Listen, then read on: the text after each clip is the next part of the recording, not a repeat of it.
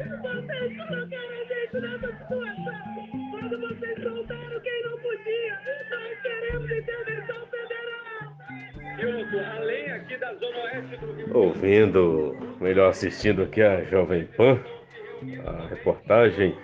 Manifestantes se reúnem na Vila Militar. Atos começaram em todo, bar, todo o Brasil após o resultado do segundo turno.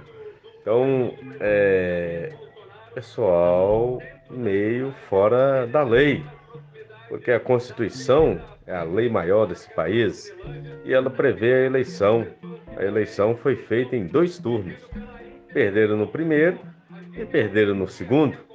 Não existe terceiro turno.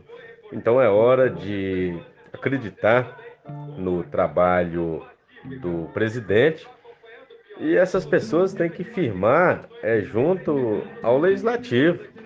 Eles fizeram a maioria do Congresso Nacional, da Câmara, do Senado, e cobrar deles né, uma postura, é, o cumprimento do plano de governo, a fiscalização, o trabalho, tudo, como diz o ídolo deles, dentro das quatro linhas da Constituição, e trabalhar por um país melhor.